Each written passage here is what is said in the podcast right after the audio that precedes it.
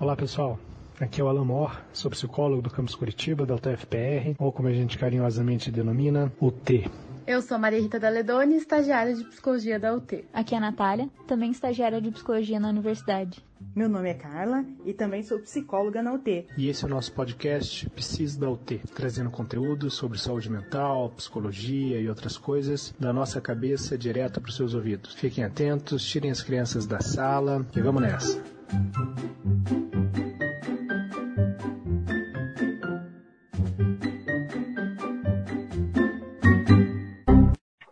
Olá, pessoal! Nós estamos hoje com o time completo e vamos falar sobre a série do Netflix. Yes, aquela do.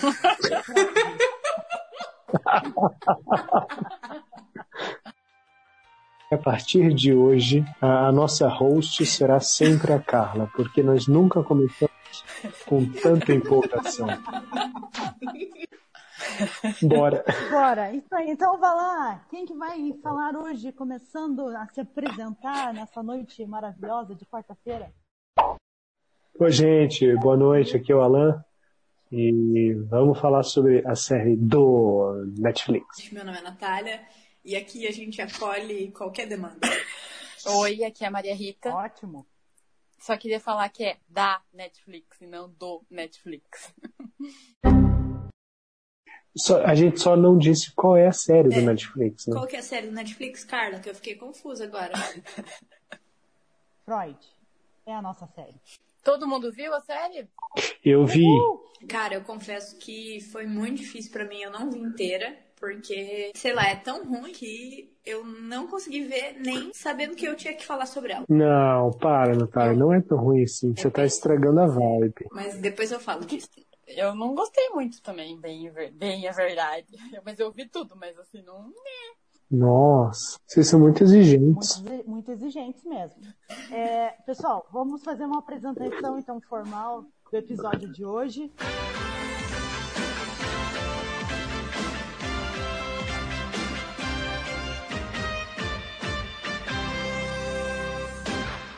Vai falar sobre a série que entrou no Netflix recentemente e é categorizada como drama, crime.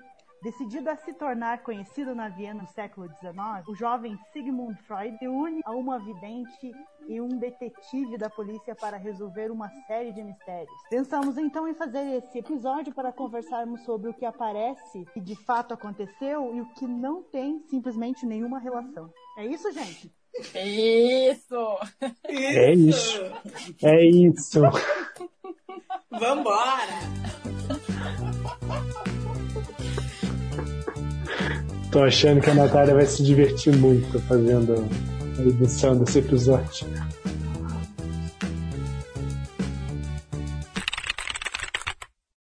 Essa é a nossa série. Os caras pegaram um fato histórico que é, o Zeitgeist, né, o espírito da época da, da Viena, final do século XIX, com Freud ali aparecendo, tiraram mais um monte de coisas lá, tipo polícia, bruxas húngaras, é, hipnoses bem-sucedidas, misturaram tudo e fizeram uma série que particularmente eu achei válida. Maria, sua impressão? Bom, a minha vou começar então. Vou começar. A minha impressão. Eu gosto bastante dessas séries, assim, de suspense, de crime, então eu achei que tinha muito potencial. O primeiro episódio, ele é bom, assim, é interessante. Acho que o primeiro e o segundo episódio, eles são muito interessantes e tal. Mas depois começa umas viagens, assim, eu não, não sei, não gostei. Eu terminei de ver porque a gente ia gravar e tal. Mas eu, eu não gostei, achei que o jeito que a série se desenrola, assim, não, não é, não, pra mim, não tem nada a ver com o que eles propõem, entendeu? Sabe? Eu achei que. Ah, não gostei, achei muito, muito. Mistura tudo, e daí pega uns conceitos, distorcem muitos conceitos, e daí coloca um monte de. Né, coloca um monte de fantasia e um monte de coisa, e não, não cumpre com o que eles falaram que iam fazer. Não gostei por causa disso. Concordo. Teve a mesma percepção, Natália? Parecida, assim. Eu assisti o episódio e eu tava com muita expectativa porque, putz, é um assunto que eu gosto, né? Então eu fui toda empolgada assistir E eu confesso que me decepcionei muito. Eu achei monótono, então o primeiro episódio ele foi um pouco infeliz, assim, ele não prendeu o público. E pessoas com quem eu conversei compartilham da mesma opinião, assim, ninguém, ninguém que eu conversei gostou da série de fato. Assistindo, eu comecei a ficar um pouco chateada, porque começaram a colocar misticismo, religião, crime, psicologia e medicina, tudo misturado. E eu acho que isso reforça um estereótipo da psicanálise que não é verdade, não deve ser reforçado, né? Que é essa coisa mística e obscura. Várias vezes eu vejo no discurso social uma visão equivocada da psicanálise e esse tipo de correlação que fizeram na série reforça isso. E aí só dificulta o trabalho de quem estuda de fato de lutar pela, pelo conhecimento que a gente tem da parada, que é uma coisa que funciona que é algo que traz, enfim, resultado para muita gente e não tem nada a ver com prever o futuro, não tem nada a ver com, enfim, todas as coisas que, que a série quis correlacionar. Verdade. Alan, qual que é a tua ideia? Eu tenho dito para quem, pra, com quem eu converso que se tivessem colocado o nome da personagem principal de João, em vez de Freud, ela seria completamente diferente. Porque eu acho que, principalmente a gente que lê psicanálise, estuda, enfim, vai com uma certa expectativa, isso que a Natália falou, a gente vai com uma expectativa de que tem alguma relação com alguma coisa que a gente sabe, que a gente estuda, o que a gente espera ali ver, né? Que o Freud, de fato, vai trabalhar as questões subjetivas e do inconsciente, sei lá, para desvendar esses crimes. E não é o caso. Mas assim, por isso que eu falei que eu disse que ela é uma série válida, né? Não necessariamente boa. Porque se fosse, uh, em vez de Freud João, por uma série de oito episódios, né? Que, que termine aí, né? Que não tenha mais temporadas, pelo amor de Deus. É, ela seria ok, sabe? Tem um bom cenário, tem uma boa fotografia, tem bons atores e tem até um, um certo início, meio e fim. Então, tá bom tá bom, né? O João vai lá, se mete com umas bruxas, resolve uns crimes, pronto, acaba. E tá bom por oito episódios. Mas acho que quando se lança algo, né, dizendo que vai ter o Freud, né, o cara, e aí a vida dele, as coisas que ele fez, etc., uhum. você tem uma certa expectativa, né? Sim. A minha sensação quando eu iniciei a, a assisti-la também foi de uma expectativa direcionada ao nome dela, concordo plenamente em relação a essa questão da expectativa. E já no primeiro episódio você percebe que não tem correlações fidedignas, né? Com com, a, com o Freud. Uhum. Então, é, ali eu já troquei a expectativa, porque eu também tinha que assistir até o fim, né? Troquei a forma de olhar, com um olhar mais de entretenimento. Embora sejam abordadas uhum. durante a série toda várias palavras muito usadas na psicanálise, né? Isso, de certa forma, aproxima ainda desse, protagonista, né? Eu também senti a, a, a série uhum. com, uma, com uma pegada muito, não só de nem dessa obscuridade que a Natália fala, ou desse misticismo, mas também dessa coisa de solução de crime. De uma pessoa representada nesse cara, muito inteligente, organiza todas essas informações para resolver os cenários que estão se montando na frente dele dele, né? É, eu também fico me perguntando quanto daquele misticismo ali ele não estava relacionado a outros aspectos, a esse lugar da mulher, né? Então, à medida que eu fui vendo a série, eu consegui perceber alguns espaços que talvez pudessem ser visitados, como justamente das mulheres ou mesmo a questão da sociedade ali, de algumas pessoas vulneráveis também. Uhum. Com certeza.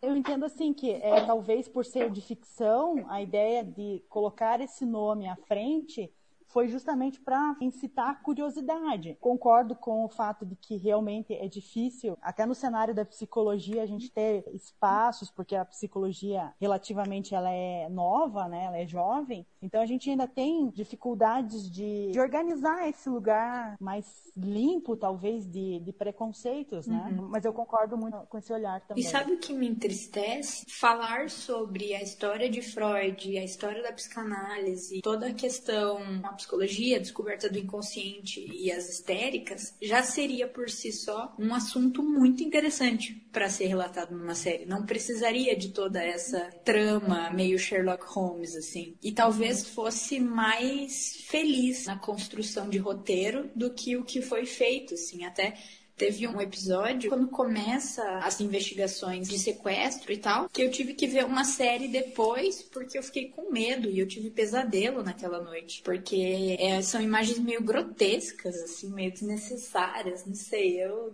não gostei. decidido, não gostei. É, eu, eu, acho que a gente fica em dúvida ainda com qual o objetivo dessa série, porque não era falar sobre o início do Freud, o início da psicanálise com histéricos e com psiquiatria versus mente, enfim, não, não era essa a proposta. Me parece que a proposta era fazer uma série de, de ação, crime com videntes, com bruxos, sei lá. E, porque cargas d'água, colocaram o Freud no meio. Tem um, um, um conjunto de, de, de vídeos, na, na, verdade acho que é um filme do, do Zizek, que ele fala sobre análise de filmes, né? E quando ele está falando, eu não me lembro o nome, então eu não posso indicar, mas enfim, não, não é muito difícil de achar. Ah, do Slavos, Slavos Zizek. E ele diz o seguinte, que quando você está analisando um filme de terror, você precisa, para analisar bem o filme, tirar tudo aquilo que causa terror né? Então, tira todos os aspectos que causam terror,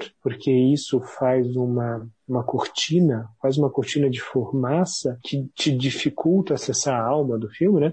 E tirado isso, você vê, então, o que de fato estava por trás e proposto. É, então, se a gente for aplicar essa mesma lógica, qual é a primeira coisa que se sobressai nessa série? Ah, Freud. Freud a história de Freud. Então me parece que isso é uma espécie de cortina de fumaça, ou então é, ele é um jogo publicitário de uma certa maneira. Né? Você atrai com o nome do Freud. Né? Tudo que você coloca Freud atrai, seja para a gente amar, seja para a gente odiar. Então por isso que eu digo, né? tirando isso, tirando esse aspecto, o que, que a série tem?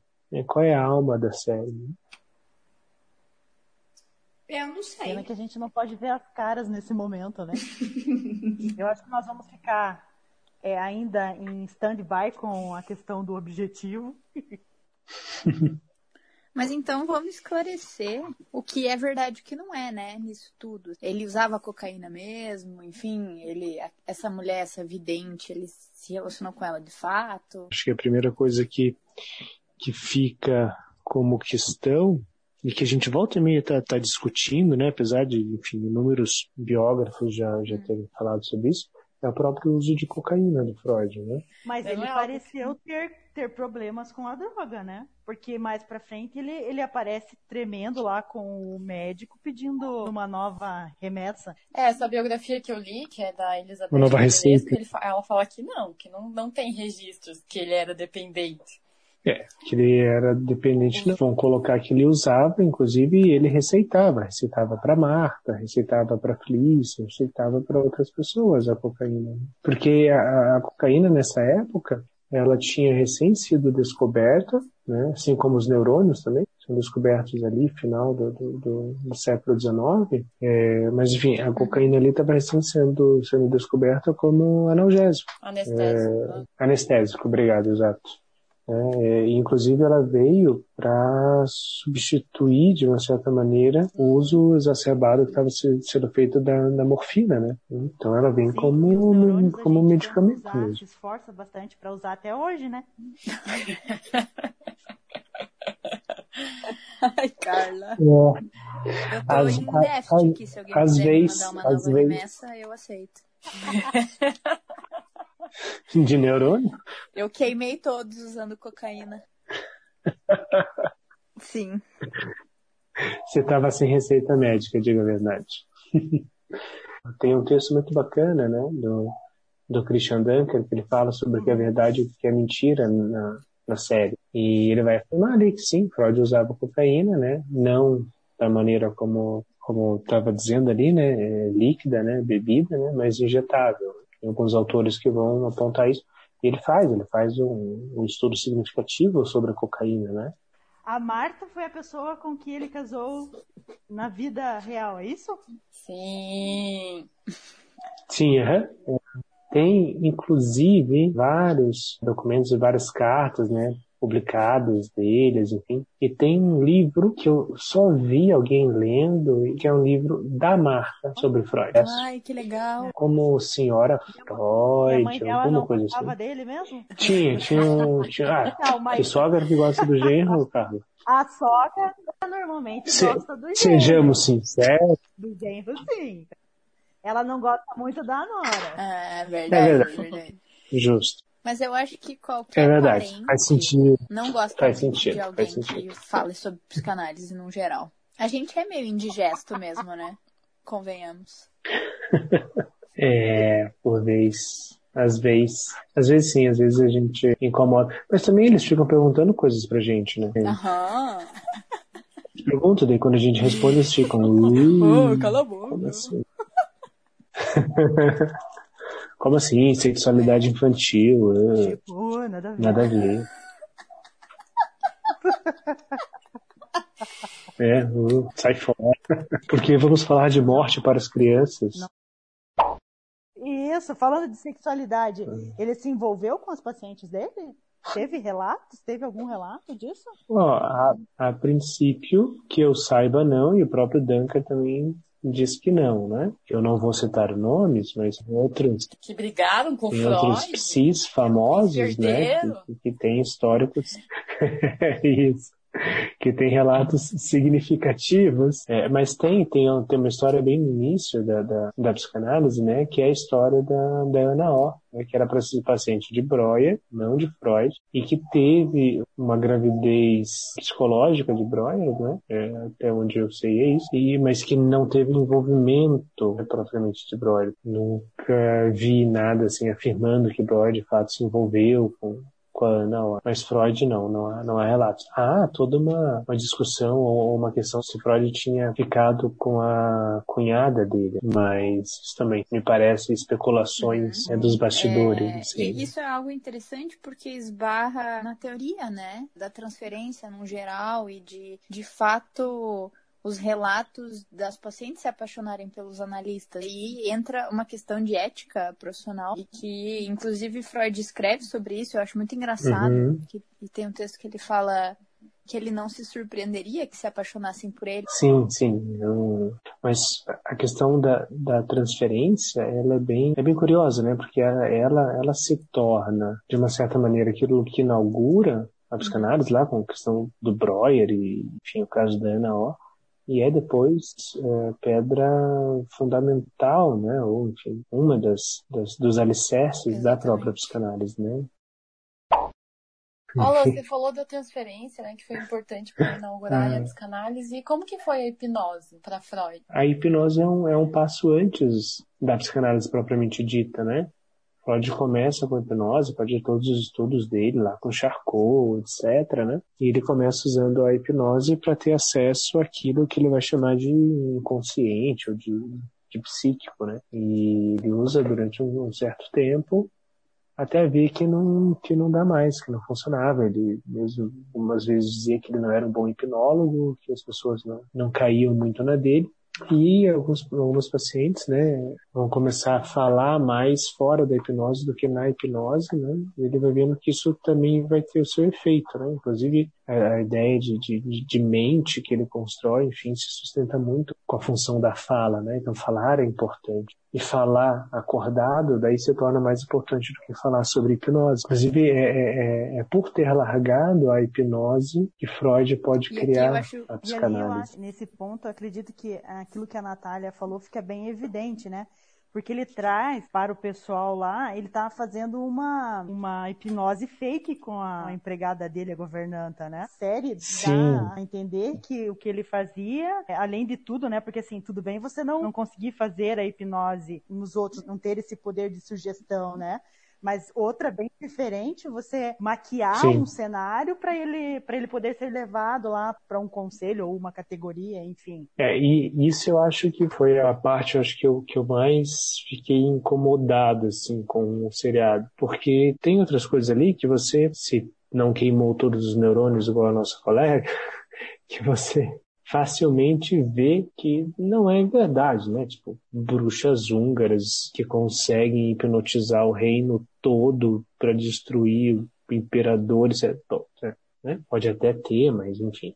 Né? É, mas é, essa parte ali parece muito possível de acontecer né? Ou seja, aquele show de hipnose lá, aquele congresso médico. A gente não tem relato nenhum de que ele tenha feito isso, seja, que ele tenha mentido num, num simpósio desse, né? Levado ou feito uma falsa hipnose. É, o que a gente sabe é que esse era, não sei se ainda é, porque enfim, não é minha área, mas que esse era uma, uma prática muito comum no meio médico, você fazer demonstrações de pacientes. E com a hipnose, tanto lá em Charcot, se fazia isso para induzir sintomatologia, ou seja, você colocava a pessoa em hipnose, dava uma sugestão e quando a pessoa acordava, ela estava com um novo sintoma. E aí, é a partir disso, entre outras coisas, Freud vai poder entender que há alguns sintomas uhum. que é da Eu ordem do que... psíquico e não do orgânico.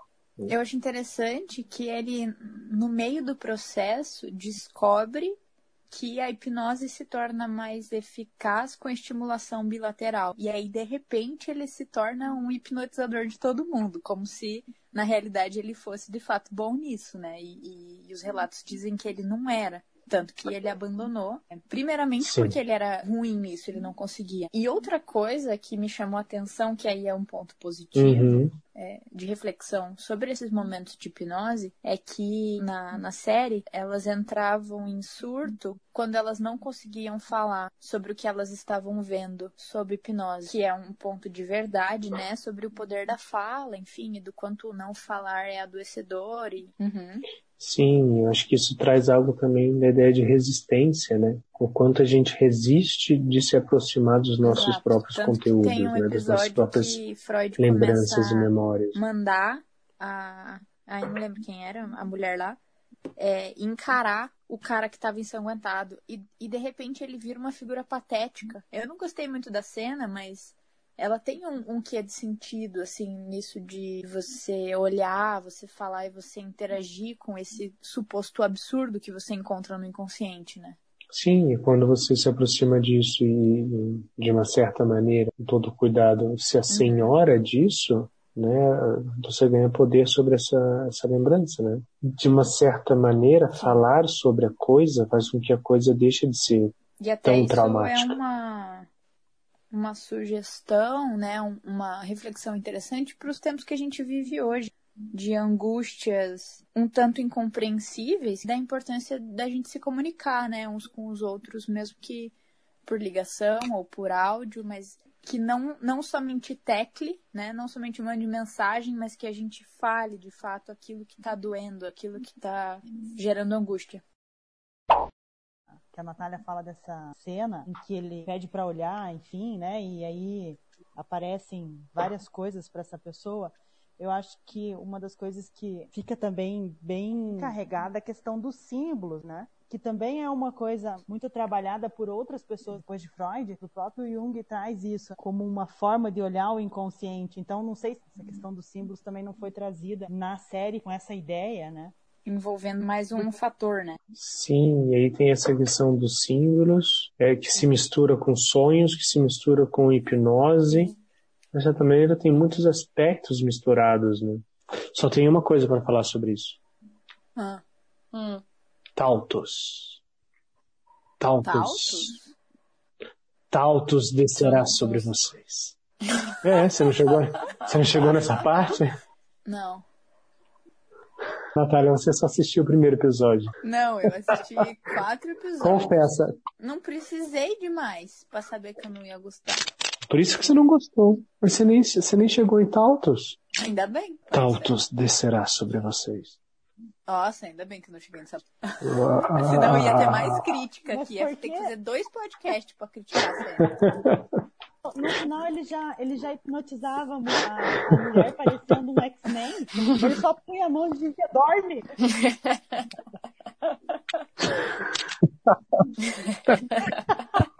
Nossa, eu queria muito saber fazer isso com meu filho. Essa Nossa, mulher aí é, é, a Flor, como que é? Fleur. Fala aí, Fleur. Fleur.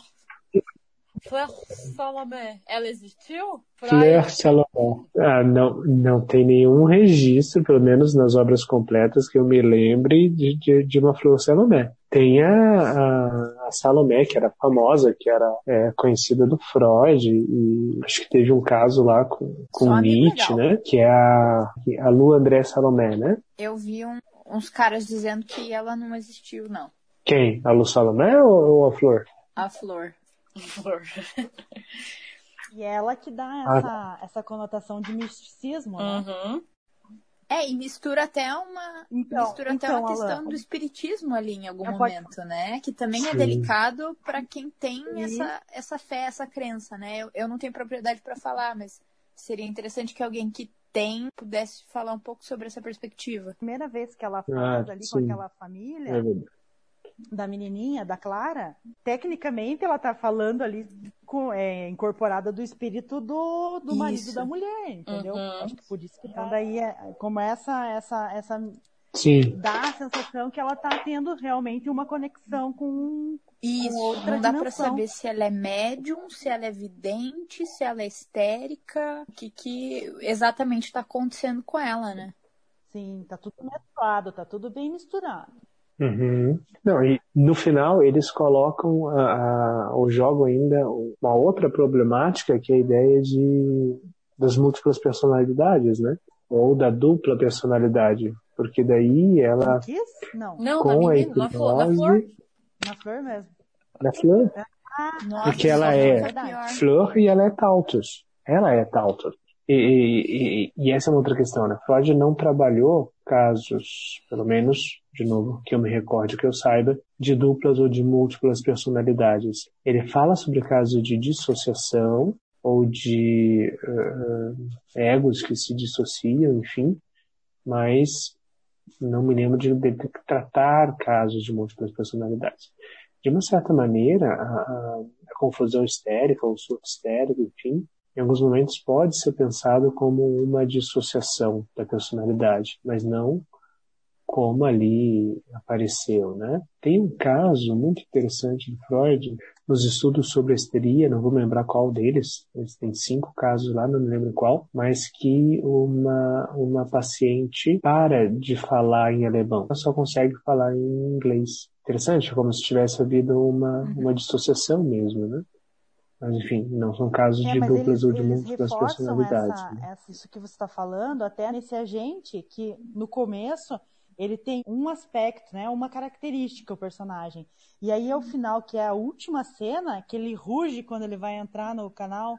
E, ah, é, sim. Não, Aquele mudou daí, né? De, de, delegado, né? Isso, o inspetor, ele... Ele fica com os olhos todos... Isso, ele faz ele fica, ele, tá rugindo. Os olhos então, ficam negros. Ele então. dá muito a sensação, realmente, de ter uma, uma outra entidade, né? Uma outra coisa ele foi tomado por outra personalidade, né? Que no, que no final das contas, como dá para entender um pouquinho essa outra personalidade que eles estão falando, são os nossos ímpetos agressivos. Ou Freud vai nomear como pulsão de morte. E aí ele, ele fala muito isso naquela cena do filho do imperador, no quarto dele, né? Com a pessoa repetindo lá, quase como se fosse um mantra, vai dormir ou tal, você tem que dormir, alguma coisa assim para não deixar despertar a grande besta né, que, estaria dentro dele, enfim, que no final das contas, é, vamos dizer assim, seriam os nossos instintos mais primitivos, né, no qual Freud fala.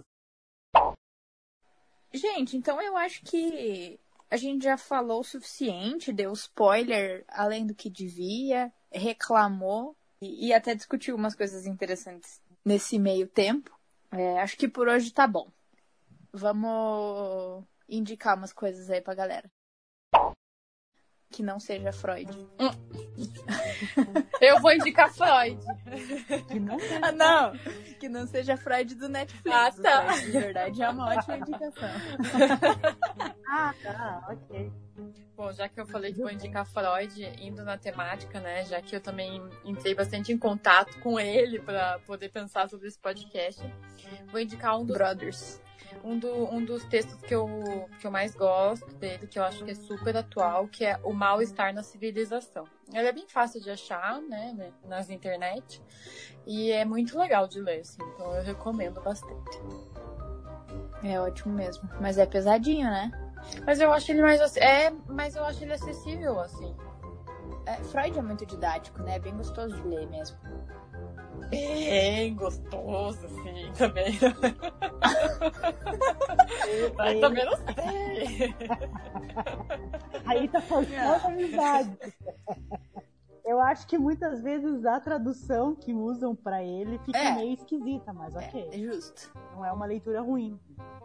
A minha indicação eu acredito que para até clarear um pouco essa ideia aí da pessoa, né, do protagonista, é, é ver aquele outro filme dele, o, o, Freud Além da Vida. Ele traz uma versão um pouco mais, na minha opinião, talvez mais clara e não tão uhum. de ficção. Enquanto você pensa, só avisar que o Alan caiu. O, o Alan mandou dizer que ele ia indicar o texto autobiográfico de Freud. é, eu vou roubar a indicação dele, tá de sacanagem. Eu, eu, vou, eu vou, vou aproveitar que vocês estão tudo indicando coisa de Freud e não indicar coisa de Freud. Eu vou indicar a série que eu assisti para relaxar depois de assistir a série Freud. Que é Dairy Girls, Ótimo, da Netflix legal. também. Ela é, tem acho que duas temporadas e é um humor é um humor diferenciado, tá? Mas eu me racho de rir porque é muita burrice. ótimo. E acho que é isso. Hora de dar tchau. Então, ótimo. Então fechou. Tchau. Até o próximo podcast. Tchau, Maria. Tchau, Carla. Tchau, pessoal. Tchau, Nath. Tchau, Brasil. Até a próxima. Tchau, Brasil. Tchau, Alan. Tchau, Alan.